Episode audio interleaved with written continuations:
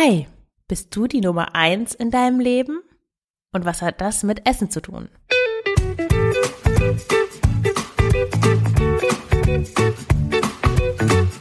Schlanke Gedanken, endlich frei von Heißhunger, Essdrang und Fressattacken. Ich bin Marion Schwenne und hier erfährst du, wie du deinen emotionalen Hunger stillst und Frieden mit dem Essen schließt. Hallo und herzlich willkommen zu dieser neuen Folge des Schlanke Gedanken Podcasts. Heute zum Thema, ja, bist du die Nummer eins, bist du die Priorität in deinem Leben und was hat das eigentlich mit deinem Essverhalten zu tun? Noch einmal kurz der Aufruf, bevor ich in die Folge einsteige, wenn du unter deinem Essverhalten leidest, wenn du irgendwie das Gefühl hast, du hast dein Essen, du hast dein Essverhalten nicht unter Kontrolle, das Essen bestimmt dich irgendwie und du bekommst Essen raubt dir Energie, statt dir Energie zu geben. Du denkst zu viel an Essen, du isst zu viel.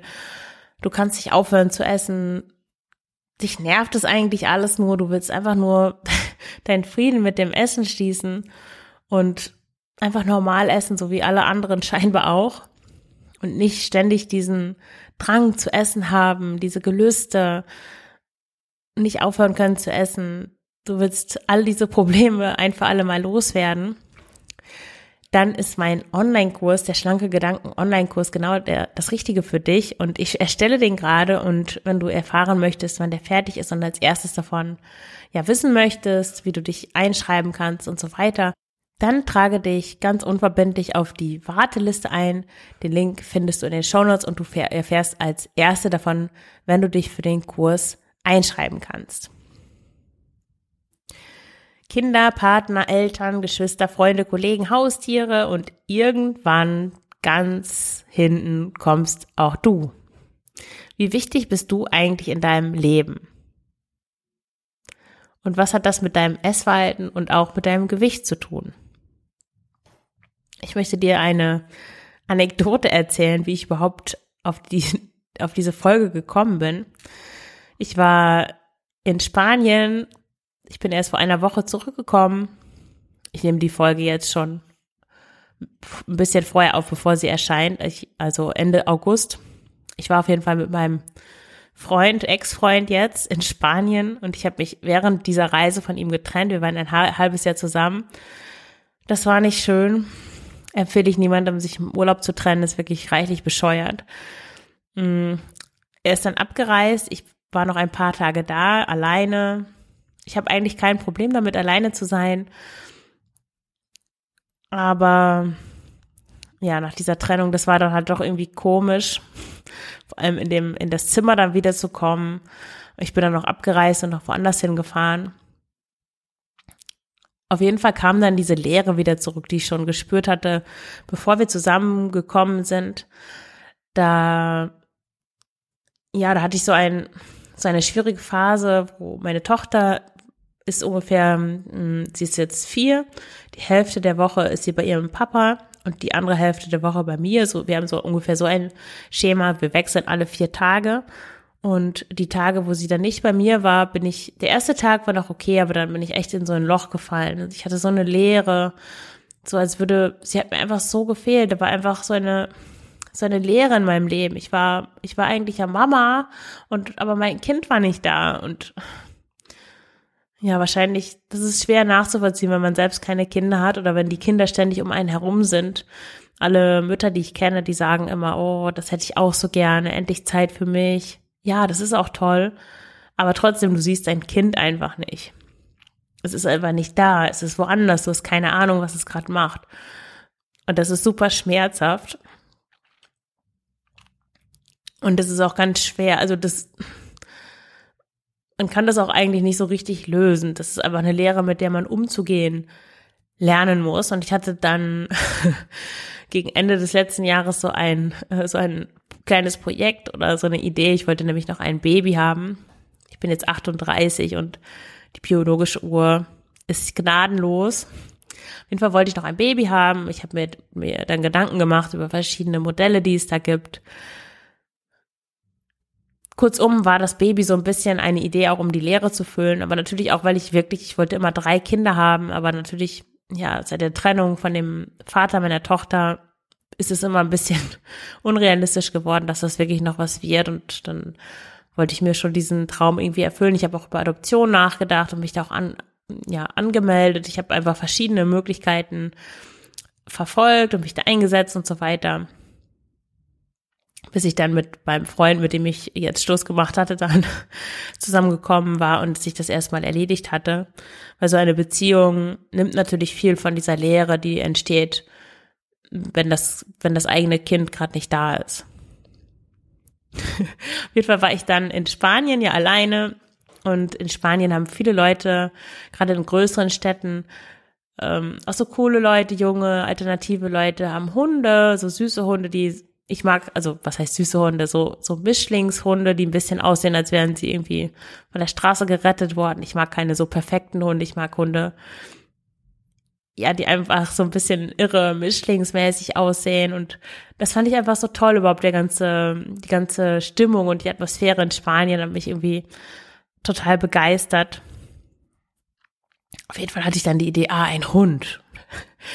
Ich könnte mir ja einfach einen Hund holen. Ich weiß gar nicht, wie man das richtig sagt. Hund holen klingt irgendwie so total bescheuert. Auf jeden Fall mir einen Hund zulegen, sagen wir es so um diese Leere auch zu füllen, weil der Hund, okay, eine Leere mit einem Baby zu füllen ist vielleicht ein bisschen komisch, aber eine Leere mit einem Hund füllen, ja, warum nicht? Ich könnte dem, den Hund retten, den gäbe es dann ja schon. Ich hätte aus Rumänien oder so oder aus der Ukraine so ein armes Tier adoptiert. Ich hätte auch regelmäßig Bewegung und ja. Meine Tochter fände es natürlich auch großartig. Ich mag Tiere generell total gern. Und ja, ich hielt das für eine super Idee. Zwei Tage bin ich dann mit dieser Idee herumgelaufen. Ich habe auch schon meinen Vermieter gefragt, ob, ob ich hier einen Hund halten könnte. Ich habe meine Mutter versucht davon zu überzeugen, dass das eine super Idee war. Sie fand die Idee total schwachsinnig, genauso wie die Idee damals mit dem Baby. Bis mir dann die Erleuchtung kam, dass ich kein Babyprojekt brauche, dass ich kein Hundeprojekt brauche sondern dass ich ein Marion-Projekt brauche. Und das ist eigentlich der Anlass für diese Folge, weil mir dann wirklich klar geworden ist, was es eigentlich bedeutet, die Nummer eins in meinem Leben zu sein, also mich wirklich zur Priorität zu machen. Und für mich bedeutet das, oder frag auch mal dich, was das für dich heißen könnte, dass ich ganz bewusst schöne Sachen mache, dass ich das Leben genieße, so, so gut es geht. Und das könnte konkret sowas sein wie ins Freibad fahren, schwimmen, ich liebe schwimmen, und auch ein Buch mitnehmen und einfach nur auf der Wiese liegen und lesen. Oder ins Kino gehen. Oder richtig schön essen gehen, nur mit mir allein oder in eine andere Stadt fahren und da ein Bier in der Sonne trinken. Oder in der Natur sein oder Tiere streicheln, da brauche ich nicht unbedingt einen Hund für, das geht ja auch irgendwie anders. Oder Sport machen, vielleicht eine neue Sportart ausprobieren. Und dann auch zu tun, was mir wichtig ist, was mir wirklich wichtig ist. Und dazu gehört zum Beispiel auch, dass ich meine Tochter priorisiere. Also jetzt nicht im Vergleich zu mir selber, wer ist wichtiger, das ist natürlich Quatsch, Mm, aber wenn sie bei mir ist, dann nicht noch mehr arbeiten. Ich habe zwei Blogs, zwei Podcasts. Natürlich, ich kann da immer was machen. Die Arbeit hört da nie auf. Aber wenn sie bei mir ist, dann neben meinem Nebenjob nicht auch noch dann mehr, noch mehr zu Hause zu arbeiten, sondern wirklich die Zeit ganz bewusst mit ihr zu verbringen. Also Qualitätszeit mit ihr zu verbringen. Mich wirklich auf sie einzulassen, sie wirklich anzuschauen und bewusst mit ihr sprechen. Und das ist einfach ja, das ist einfach so cool. Weil vier, ja, vier Jahre ist ein tolle, tolles Alter und Kinder sind dann einfach so lustig und erzählen so fantastische Sachen und die ganze Mimik und äh, was für sie für Ideen haben. Es ist einfach eine ganze Welt, die man da entdecken kann. Und du fragst dich jetzt vielleicht, hä, aber es geht doch jetzt gerade hier um dich. Aber ja, ich sage, ich erwähne das hier unter diesem Punkten, also mich selbst priorisieren, damit auch meine Tochter priorisieren, das gehört zusammen, weil ja, weil es mir ja wichtig ist, mit ihr Zeit zu verbringen. Das ist einer meiner ganz wichtigen Werte, ähm, weil ich bewusst weil ich ihre Kindheit nicht verpassen will, sondern ich will mir so viel Zeit wie möglich für sie nehmen und im Nachhinein nicht sagen müssen, dass ich die ganze Zeit gearbeitet habe und keine Ahnung mehr habe, was ich gemacht habe, als sie drei, vier, fünf war. Das wäre total schrecklich, sondern ich will das ganz bewusst mit ihr zusammen erleben. Und ich merke das auch echt, wenn ich dann doch noch denke, na ja, jetzt schneide ich noch die Folge schnell, jetzt lade ich das noch hoch, jetzt beantworte ich noch die Fragen und so weiter. Während meine Tochter da ist, dass ich dann, das macht mich echt unzufrieden. Ich werde dann, ich kriege dann richtig schlechte Laune. Nicht wegen der Anfragen, nicht wegen meiner Tochter, sondern einfach, weil ich da in dem Moment das Falsche für mich mache. Also vielleicht geht es dir auch ähnlich, wenn du Kinder hast. Überleg mal, ob vielleicht auch ein Teil deiner Unzufriedenheit und auch deines Essverhaltens tatsächlich daher kommt, dass du deine Zeit nicht richtig einteilst. Nicht richtig meine ich, nicht entsprechend deiner Werte einteilst. Dass du zu viel Zeit mit Dingen verbringst, die dir eigentlich gar nicht wichtig sind. Und die du vielleicht nur machst, weil du so ein automatisiertes, das muss ich aber machen, in deinem Kopf hast, ähm, was du an dieser Stelle dann vielleicht mal hinterfragen darfst, damit es dir langfristig besser geht. Was auch dazu gehört, ist, dass ich mir Mühe für mich selbst gebe. Das klingt so, so trivial eigentlich. Aber damit meine ich auch sowas wie neue Lebensmittel ausprobieren, neue Rezepte, Rezepte, die ich mich interessieren, rauszusuchen und die dann auch zu kochen. Ich habe früher zum Beispiel so gekocht, dass ich mir nicht mal mehr Zeit genommen habe, um Knoblauch und Zwiebeln zu schneiden, sondern ich habe das Gemüse direkt angebraten. Aber meistens schmeckt es doch besser, wenn man, wenn man eine Zwiebel und etwas Knoblauch oder Ingwer oder was auch immer vorher mit anbrät. Und das meine ich auch, wirklich mir Zeit für mich selbst zu nehmen und mir Mühe zu geben. Dann auch das Essen schön anzurichten, nicht im Stehen zu essen, wirklich als Selbstfürsorge und mich dann auch während des Essens nicht abzulenken mit irgendwas. Auch das Thema Kleidung, dass ich Kleidung trage und auch Kleidung kaufe, wenn ich neue brauche oder wenn die alte nicht den, ähm, ja, den Ansprüchen en entspricht, die sich gut anfühlt und der ich mich wohlfühle und in der ich mich auch schön fühle. Also auch wirklich bewusst auch Geld und Zeit aufzuwenden dafür, dass ich Kleidung habe, die zu mir passt, die ich mag, in der ich mich gut fühle. Ich habe jetzt auch angefangen, Bodylotion zu benutzen. Ich habe die früher nur für meine Füße benutzt, weil die immer so trocken sind. Aber jetzt habe ich mir es zur Gewohnheit gemacht, dass ich mich nach dem Duschen überall eincreme und da so ein kleines Ritual draus gemacht, genauso wie das Haare kämmen. Ich kämme mir total gerne meine Haare und auch länger und dann auch so ein bisschen den Kopf massieren. Das tut total gut. Oder auch äh, meine Nägel zu pflegen. Ich hatte eine Zeit lang Nagellack wieder benutzt. Ich habe so eine On-Off-Beziehung zu Nagellack. Aber dann sind meine Nägel, also meine Fingernägel so brüchig geworden. Das ist jetzt wieder weg und äh, ja, jetzt nehme ich mir auch Zeit, die Haut da so zurückzuschieben und die zu feilen und schön zu schneiden und so weiter. Solche Dinge tun mir total gut und ja, was hat das jetzt alles mit Essen zu tun? Schließlich geht es ja hier nicht um um Beauty-Routinen, sondern ähm, um Essverhalten. Und ja, was hat das auch mit dem Problem zu tun, dass du ja wahrscheinlich hast, wenn du diesen Podcast hörst, dass du zu viel isst oder isst, obwohl du eigentlich gar nicht essen willst? Wenn du die Nummer eins in deinem Leben bist, dann ist das aktive Selbstfürsorge, wie ich schon gesagt habe. Und über Essen Heißhunger, Fressanfälle, Essdrang, das entsteht dadurch, dass du dich zu wenig um dich kümmerst und nicht auf deine Gefühle und auf deine Bedürfnisse achtest. Und sobald du dich wichtig nimmst und dich wirklich zur Priorität in deinem Leben machst, also wie ich gesagt habe, Projekt Marion, setz deinen Namen ein, hast du keinen Grund mehr, dich zu überessen. Wenn du das wirklich ernst nimmst, dann hast du keinen Grund mehr, dich zu überessen.